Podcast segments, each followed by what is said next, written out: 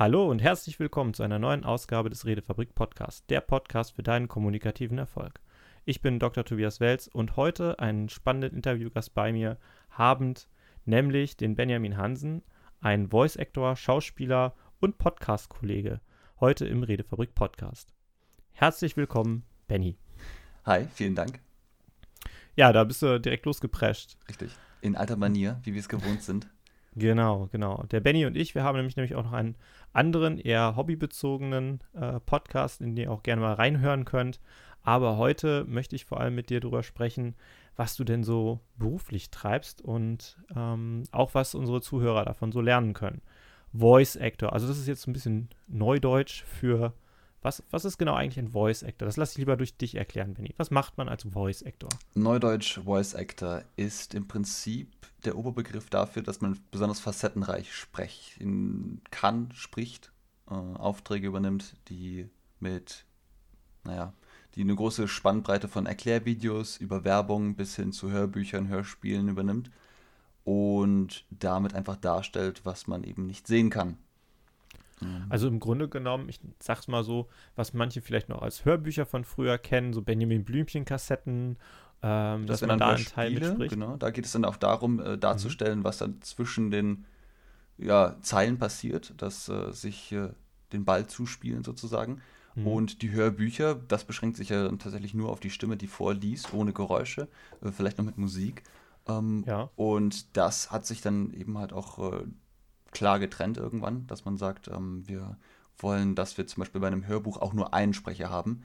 Äh, bei Hörspielen, da sollen dann mehrere Leute verschiedene äh, Charaktere sprechen und äh, eben halt auch darstellen, wie gerade eine Treppe hochgegangen wird oder sich irgendwie eine Tür öffnet oder Leute mhm. irgendwie miteinander zu tun haben. Das heißt also, da hast du auch viele Sprechpausen, wo nur Geräusche zu hören sind. Und beim Hörbuch ähm, ist es unter anderem wünschenswert, dass der Hörbuchsprecher verschiedene Charaktere mit seiner Stimme darstellt. Also Rufus Beck ist zum Beispiel in die positive Kritik geraten, dass er das mit dem Harry Potter ähm, Universum sehr, sehr gut gemacht hat. Mhm. Dass du einfach schon hören kannst, wer wer ist, nur bei der, also nur in der Art der Stimmdarstellung, ohne dass da der Name genannt wird. Mhm. Also du hast im Prinzip viel damit zu tun, dass du über deine, deine Ausdrucksweise, die Art, wie du sprichst und auch wie du versuchst, Charakteren eine Färbung reinzugeben. Im Prinzip ein, ein Schauspiel nur über die Stimme, dass du da versuchst genau. zusammenzubekommen. Genau. Alles andere wäre einfach ein Prinzip, einfach ein Vorlesen von einem Text. Ein Nachrichtensprecher mhm. zum Beispiel hat die Aufgabe, besonders sachlich und äh, ja, ich will nicht sagen tonlos, aber zumindest auf eine angenehme Weise, aber ohne Unterhaltung Informationen zu vermitteln. Ähm, der Hörbuchsprecher, der möchte naja, entweder begeistern oder möchte etwas dramatisieren oder möchte vielleicht eine traurige Stimmung, also auf jeden Fall die, die passende Stimmung erzeugen, mhm. die auch mit der Textstelle zusammenhängt. In dem Zusammenhang möchte ich dir aber auch noch die klassische Podcast-Frage vom Redefabrik-Podcast stellen, und zwar, was bedeutet für dich dann kommunikativer Erfolg? Vielleicht auch ah. ein bisschen bezogen auf ähm, das Voice-Acting. Ähm, was, was wann würdest du sagen, das war kommunikativ erfolgreich, was du da machst?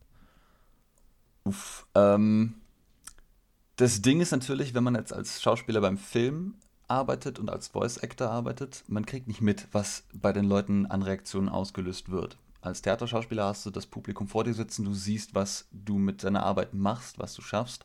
Als Sprecher musst du einfach davon ausgehen, dass das, was du vorhast, letztendlich auch Erfolg hat. Man na, indoktriniert eine gewisse Absicht, eine gewisse Stimmung.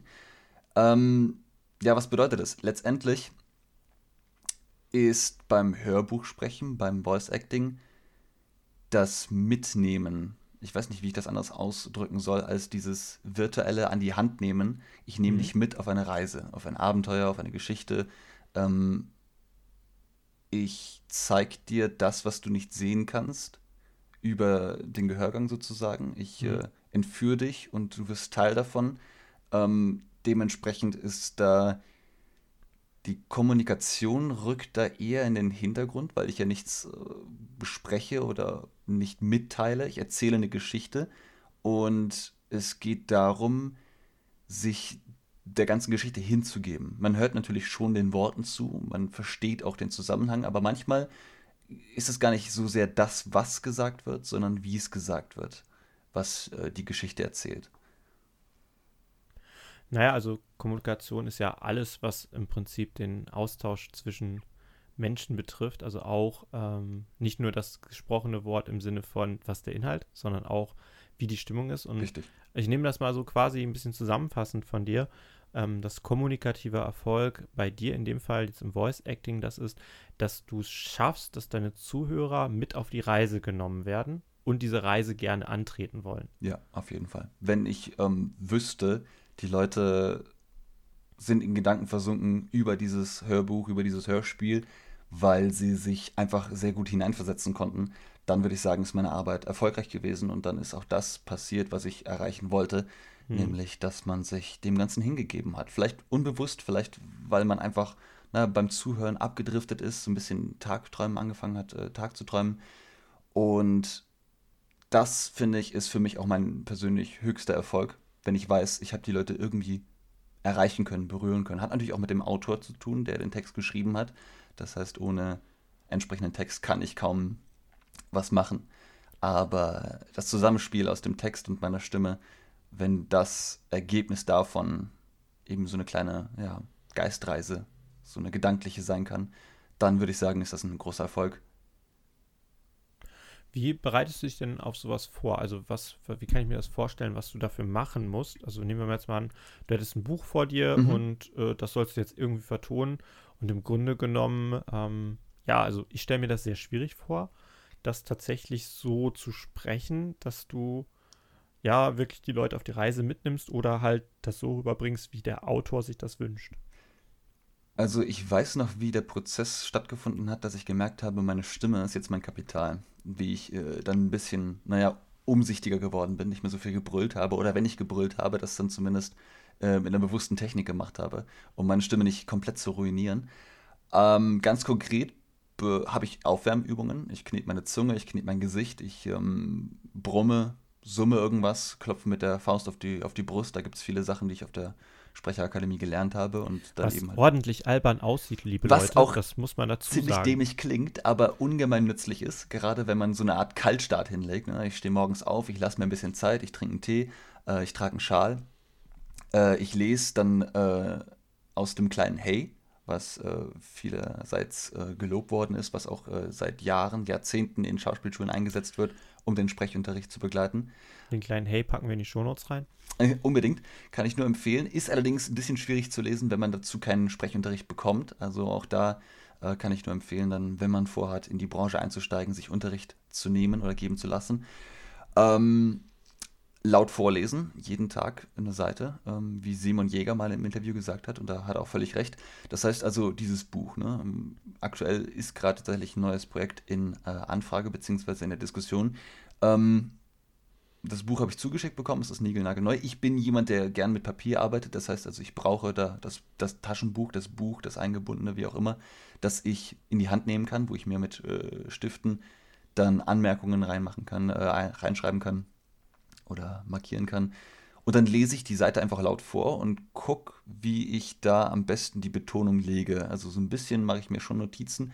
Ansonsten, wenn das ein Text ist, bei dem ich merke, okay, der Stil des Autors ist erkennbar, dann passe ich mich dem der Tonalität an, so ein bisschen der, der, der Klangfarbe des Autors, der Formulierungen der Sätze.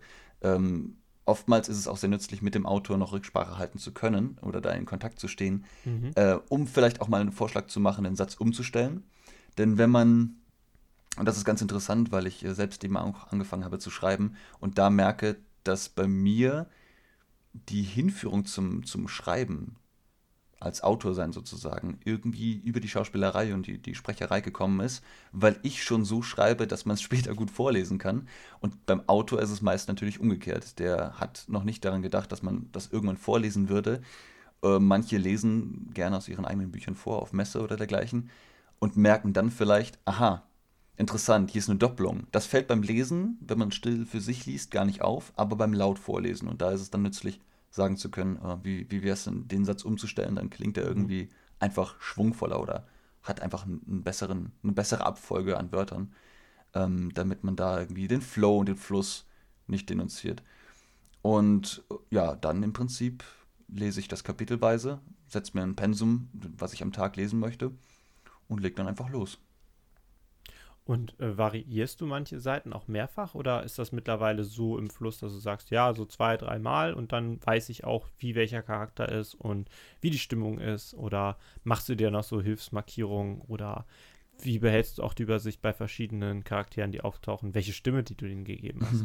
Also komischerweise habe ich oftmals schon vorab ein gewisses Gefühl, wie die Figur angelegt werden könnte oder angelegt wie, wie die Figur gemeint ist sozusagen und äh, stelle mir dann auch irgendwie Parallelen vor zu Leuten, die ich vielleicht auch im echten Leben kenne, äh, die ich dann mit den Figuren assoziieren kann und dann dementsprechend auch schon eine Vorlage habe, indem ich diese Person einfach nachmache. Ähm, also du modellierst im Prinzip das nach, was du aus deinem Erfahrungsfeld an anderen Leuten schon gesehen hast. Unter du versuchst zumindest das dann entsprechend zu treffen. Ja, unter anderem. Hm. Natürlich gibt es da, da auch. Nimmst du da auch fiktive Charaktere daher, wenn du einen Schauspieler gesehen hast in einer bestimmten Rolle? Oder Unbedingt. ist das dann.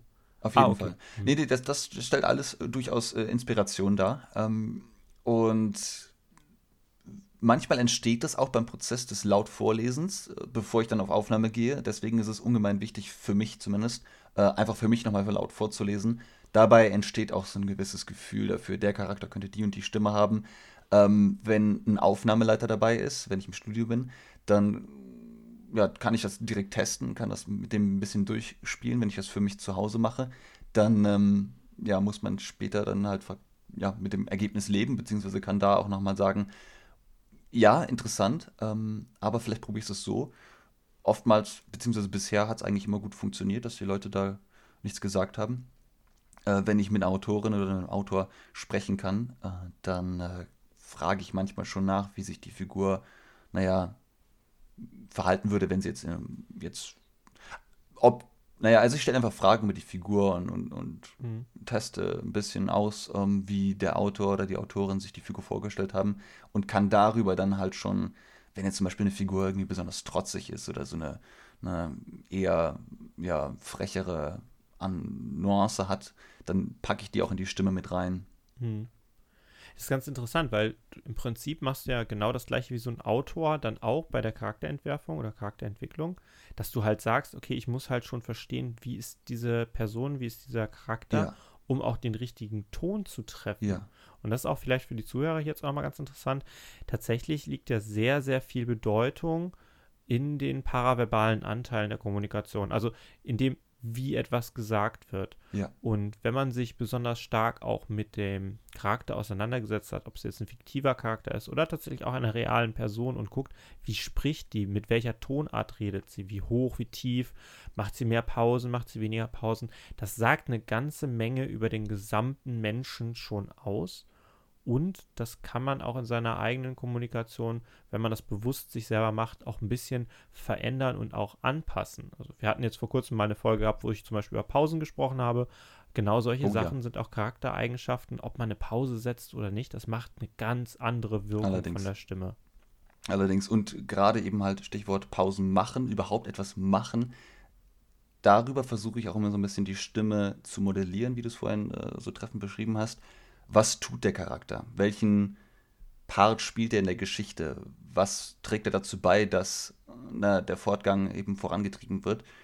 Das, was er macht, spielt auch so ein bisschen, finde ich, in seine Stimme mit hinein. Ein nervöser Charakter, der sehr viel schnelle Dinge, kleine Dinge tut, der hat natürlich dann auch eine schnelle Sprachabfolge, beziehungsweise spricht schnell, spricht nervös, stottert vielleicht oder dergleichen. Ähm, Charaktere, die behäbiger sind, die kriegen eine tiefere Stimme, die sprechen langsamer, machen mehr Pausen. Leute, die Pausen machen, haben auch automatisch, finde ich, gerade wenn sie ein bisschen tiefer und dunkler sprechen, etwas sehr Überhebliches oder vielleicht sogar ähm, Verschlagenes, weil sie es einfach auskosten, dass sie die Zeit haben, denjenigen, mit dem sie gerade sprechen, hinzuhalten, hinhalten zu können. Und es kann natürlich auch gleichzeitig zum, zum machtvollen, Erhabenen eben. hingehen. Genau. Das ist natürlich auch genauso. Also, wie würdest du da jetzt, machen wir mal einfach ein Beispiel, vielleicht fällt dir ja was spontan ein. Wie würdest du jemanden, der verschlagen ist, jetzt gerade mal sprechen? Also jemand, der verschlagen ist, der spricht auf jeden Fall mit so einem gewissen rauen und eher kratzigen Unterton. Außerdem mache ich den Mund nicht sehr weit auf. So in die Richtung würde ich sagen. Das mhm. ist so eine geheimnisvolle. Und wenn du jetzt so, so einen König hättest, der eine Audienz geben würde? Naja, ein König, bei dem ist es wichtig, dass er eine laute Stimme hat, die sich über seine Untertanen in seinem Saal erheben kann, der natürlich auch einen gewissen Eindruck wahren muss vor seinen Leuten und dementsprechend natürlich äh, mhm. ja, ein bisschen lauter spricht, aber auch durchaus bedächtig, also nicht schnell, nicht zu laut, nicht ja. zu äh, unbedacht. Das Spannende an beiden, also das kann man sehr, sehr gut hören. Vielleicht spulst du als Zuhörer jetzt auch gerade nochmal kurz zurück und hörst dir nochmal genau den Unterschied an. In beiden Fällen werden Pausen benutzt. Und in beiden Fällen wirken die Pausen sehr stark auf das, was sowieso schon vorhanden ist. Und was davor gesagt wurde, wie es gesagt wurde, wird einfach nur durch diese Pause enorm verstärkt. Das sowohl das Verschlagene als auch das etwas Erhabenere. Das finde ich total spannend, weil, hm. Benny, du spielst halt einfach mit deiner Stimme Richtig. und kriegst es halt auch so hin, mit, mit der Stimmfärbung, mit der Tonalität, aber auch mit dem, wie du die Sätze setzt, also wann du die Pause machst, wann du schnell redest, wann du langsam redest, wirklich einen Charakter im, im Kopf des anderen zu formen und zu bilden. Und das ist natürlich auch eine Fähigkeit, mit der du einfach Geschichten auch erst spannend und erzählenswert machst, weil monotones Runterreden, ja gut, vielleicht kennt der eine oder andere das noch aus der Schulzeit oder vielleicht auch aus der Uni, wo dann nicht unbedingt der ähm, begeisterte Dozent vorne steht, sondern eher jemand, der das Skript vorliest. Genau. Da hätte ich dann doch lieber gerne jemanden, der mal bei dir äh, quasi so ein bisschen Voice-Actor-Schule gemacht hat oder überhaupt äh, eine Intention hat, das entsprechend rüberzubringen. Ja, Gut, also da gibt es viele kluge Leute, die auch Vorträge gehalten haben. Ich glaube, du hast mir einige Links geschickt ähm, von äh, namhaften äh, Kollegen, die mhm. Vorträge gehalten haben, wie Leute sprechen, wie sie normalerweise sprechen. Also das jetzt hier mit dir zum Beispiel ist jetzt auch nicht meine richtige normale Sprecherstimme, wenn ich jetzt, äh, weiß ich nicht, zu meiner Mitbewohnerin oder zu meiner Freundin oder sonst wem gehe, zu meiner Familie. Ich rede ganz anders mit denen, ist ganz klar, ähm, als wenn ich jetzt mit dir in einem Interview sitze. Ähm, und darüber lässt sich allerdings auch so ein bisschen halt natürlich arbeiten. Vor allem, wenn man das einfach bewusst wahrnimmt, wenn man das wahrnimmt. Ich glaube nicht, dass die Leute, die so eine monotone Stimme haben, wenn sie vorlesen, das so richtig realisieren. Ähm, ja. Für die leiten sie einfach dann halt im Kopf den Vorgang des Vorlesens ein. Und äh, andere Leute haben irgendwie dann bewusst gelernt, den Vorgang des Vorlesens naja, sich zunutze zu machen, etwas darzustellen oder etwas. Mhm. Äh, es hat natürlich auch immer damit zu tun, dass jemand zuhört. Wenn man für sich selbst liest, liest man still. Selbst wenn man laut liest, weil man es irgendwie vielleicht dann besser begreift, würde man nicht anfangen, da Stimmen nachzumachen oder Stimmungen zu mhm. übernehmen. Mhm. Ähm, und so ist das irgendwie auch immer, ja, es hat was ganz, ganz Urtümliches. Ne? Geschichten erzählen, das älteste Gewerbe der Menschheit. Ähm, seit es die Kommunikation gibt, wird das eben halt genutzt, um, naja, natürlich, früher hat man Nachrichten darüber verbreitet, aber mhm. natürlich auch die Leute unterhalten, äh, weil es einfach die einzige Form der Unterhaltung war. Und es ist, wenn man es geschickt anstellt, auch immer so ein bisschen, ja, ich habe vorhin von Entführen gesprochen, so ein, so ein Mitnehmen. Also ich muss sagen, mhm. wenn ich irgendwie als Schauspieler gearbeitet habe und äh, dabei eine Rolle des Moderators bekommen habe oder sowas dergleichen. Also auch in der Schule war dann irgendwie immer äh, wenn es hieß, äh, ja, den bunten Abend, wer, wer macht den, kann das jemand gestalten? So, Benny, du kannst das doch gut, mach das doch mal bitte. Ähm, ich habe das gerne gemacht. Ähm, und die Leute liegen gedanklich dann ganz bei dir, wenn du es schaffst, das Ganze so umzusetzen, dass sie auch wirklich bedenkenlos alles andere vergessen können und sich ganz auf dich einstellen. Also ein guter Moderator, finde ich, dem gebe ich meine ganze Konzentration ab, weil ich weiß, ich bin in guten Händen. Und sobald ich wieder anfange, darüber nachzudenken, was um mich herum ist, dann hat er mich irgendwie verloren, so rein von meinem, mhm. von, von dem Fokus her. Äh, ja. Und das schafft die Kommunikation, das schafft das Darstellen mit der Stimme von Situationen, in die man sich dann gerne hineinversetzen möchte. Was wäre denn so der Basistipp oder vielleicht der, der, die wichtigste Erkenntnis, die du selber im, äh, in deiner Ausbildung dazu genossen hast, den du bekommen hast? Was wäre so der wichtigste Tipp, um an deine Stimme zu an deine Stimme ranzukommen, die eigentlich gut für dich wäre, die, mit der du sehr gut erzählen kannst, mit der du ähm, auch besser deine, deine Modulationen bekommst. Gibt es da irgendwie so zwei, drei Sachen, die für dich zumindest so die Aha-Momente waren, als du angefangen hast mit dem Ganzen? Das weiß ich noch ziemlich genau. Das war noch in der, ich glaube, ich war noch sehr jung, das war auf jeden Fall fünfte, sechste Klasse Gymnasium. Ähm, der Kollege Peter Schwarz vom Bayerischen Rundfunk hat damals ein Seminar gegeben. Das war tatsächlich ein ganzes Wochenende, wo einfach den Kindern im Prinzip die Möglichkeit gegeben worden ist, ihr Lieblingsbuch mitzubringen, das vorzulesen und sich so ein bisschen halt mit der Materie vorlesen und, und sprechen und sprechendes Darstellen zu beschäftigen. Und der hat mir damals gesagt, wenn du eine Situation liest, in der es um eine bestimmte Stimmung geht, dann fühl das einfach, stell das mit der Stimme dar.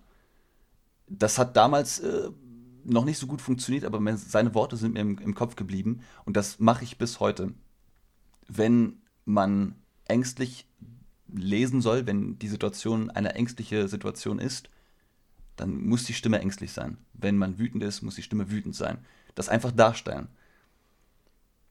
Ich das heißt natürlich aber auch für den, für den Alltag, dass du genau die Emotionen, die du halt auch fühlst, in deiner Stimme auch widerspiegelst, weil sonst wird das umgekehrt ja nicht so funktionieren. Richtig, also der Erzähler, der, Erzähler darf diese Emotionen haben, sozusagen in dem Moment.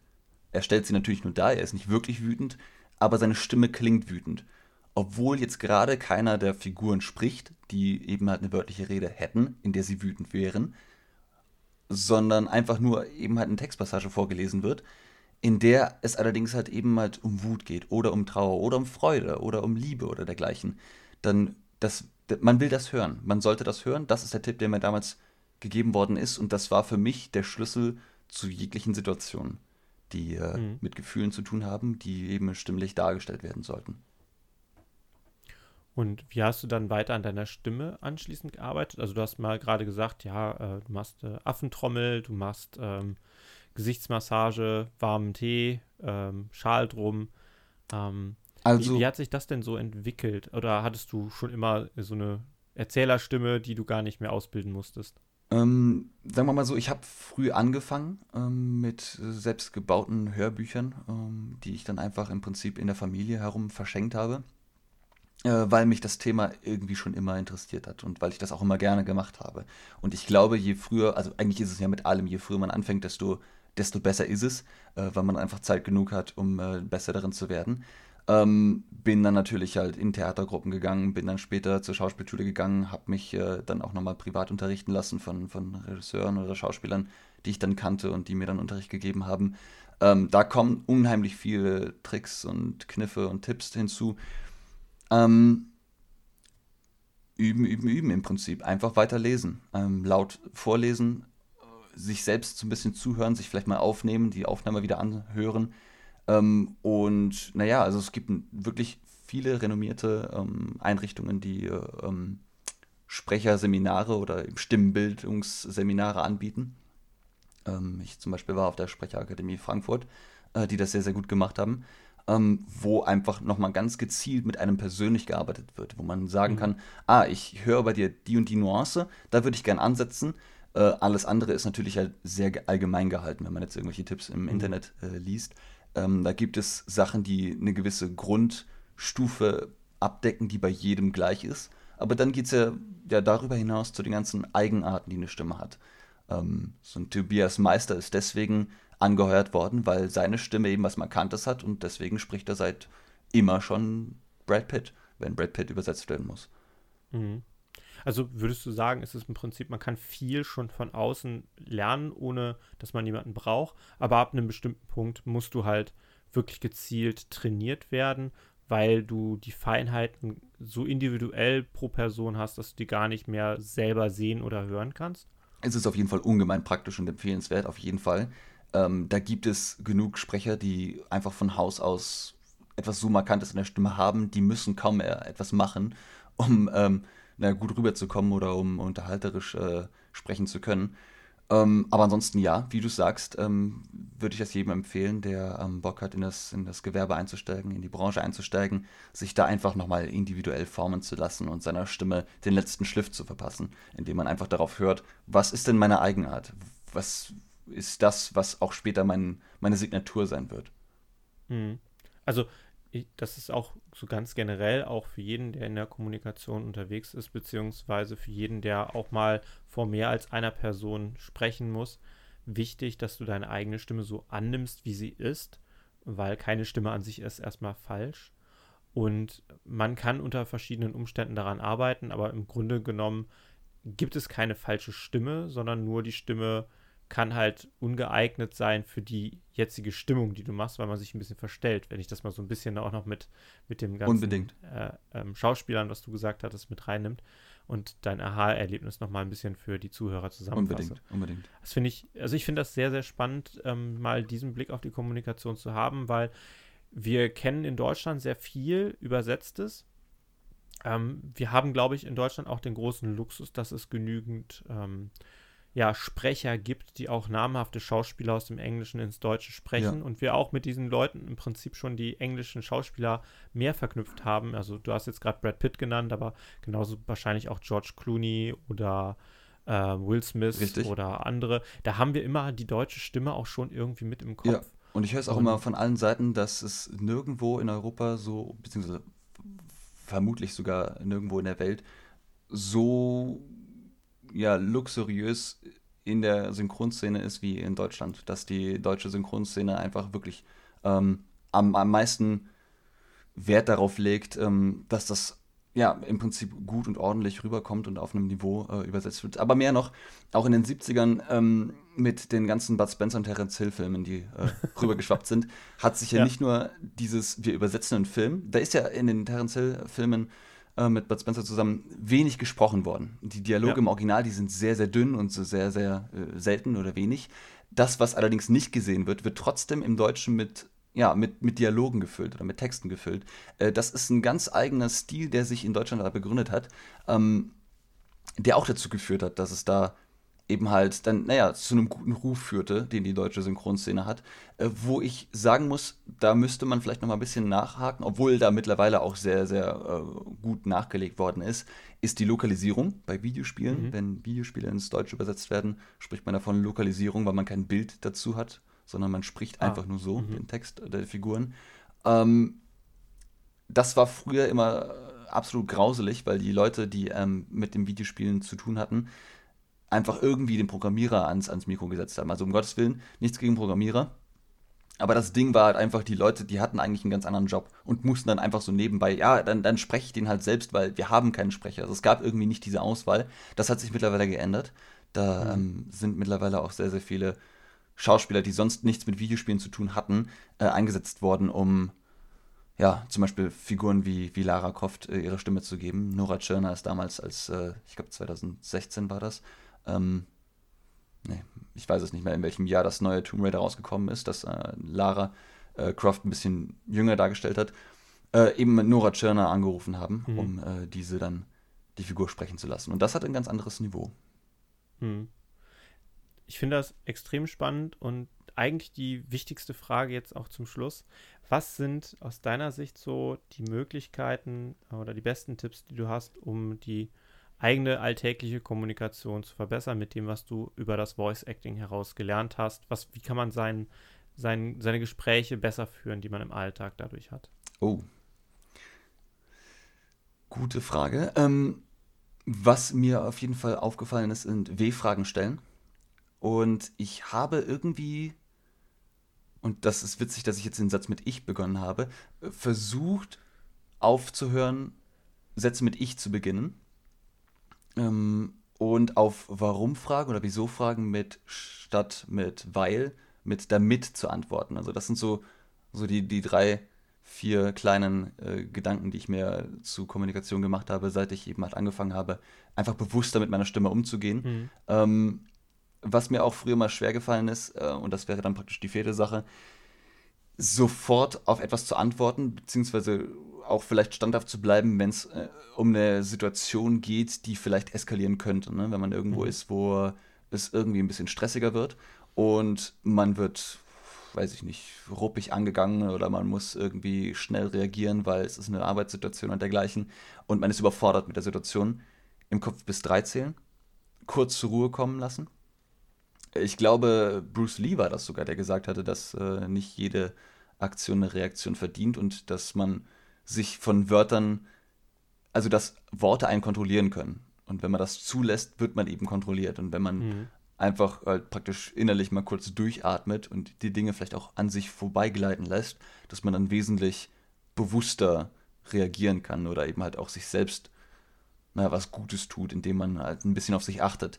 Ähm, das wäre so im Zusammenhang mit Voice Acting durchaus angemessen, das zu erwähnen, weil, mhm. ähm, naja, wir haben über Pause machen gesprochen, das ist essentiell fürs Voice Acting, Pausen zu machen. Und äh, wenn man das im, im, im realen Leben, sage ich mal, im Alltag irgendwie mit hinübernehmen kann, so eine kurze Pause, hat der andere ausgesprochen, also kann ich jetzt oder rede ich jetzt oder falle ich mir da eventuell ins Wort? Ähm, und stelle ich W-Fragen, um den anderen ja im Prinzip nicht eine Ja- oder Nein-Option zu geben, sondern ihn einfach ein bisschen so zum Erzählen, zum, zum Sprechen zu bewegen und ähm, atme selbst kurz durch, äh, nehme mir die Zeit, dem anderen zuzuhören und auch selbst meine Worte gut zurechtzulegen. Und äh, wenn er fragt, warum ist das so, nicht zu sagen weil, sondern damit, weil man damit äh, einfach, naja, einen besseren Satz bauen kann, der vielleicht auch äh, tatsächlich mehr ist als einfach nur ein Abwimmeln von irgendwem, sondern naja, man nimmt den anderen ernst und man gibt ihm eine ordentliche Antwort. Vielen, vielen Dank. Also das finde ich auch noch sehr schöne Tipps, ähm, die für jeden praktisch umsetzbar sind. Wenn man dich irgendwie erreichen können will, irgendwie äh, für ein Hörbuch, für eine Sprechaufgabe, wie könnte man das am besten tun, Penny? Also es gibt ein Profil ähm, auf IMDb tatsächlich. Gut, da ist allerdings keine Kontaktmöglichkeit hinterlegt. Man kann mich äh, kontaktieren über den Sprecherpool von der Sprecherakademie Frankfurt. Äh, dazu äh, gibt es einen Link, dann äh, kann Werden man wir in die Shownotes dann reintun. Genau, da ist äh, Telefonnummer und E-Mail-Adresse dabei. Und äh, ansonsten ähm, bin ich dabei, eine Webpräsenz zu erneuern, damit das alles irgendwie mal vorzeigbar wird. Im neuen Jahr gibt es dann auch eine Website, auf der man dann die, ja, die Vergangenheit betrachten kann, was ich so verbrochen habe und darüber dann vielleicht in der Zukunft zu, zu einer Zusammenarbeit äh, kommen zu lassen. Und in diesem Sinne wünsche ich allen noch einen schönen Tag und natürlich viel kommunikativen Erfolg. Das war schön.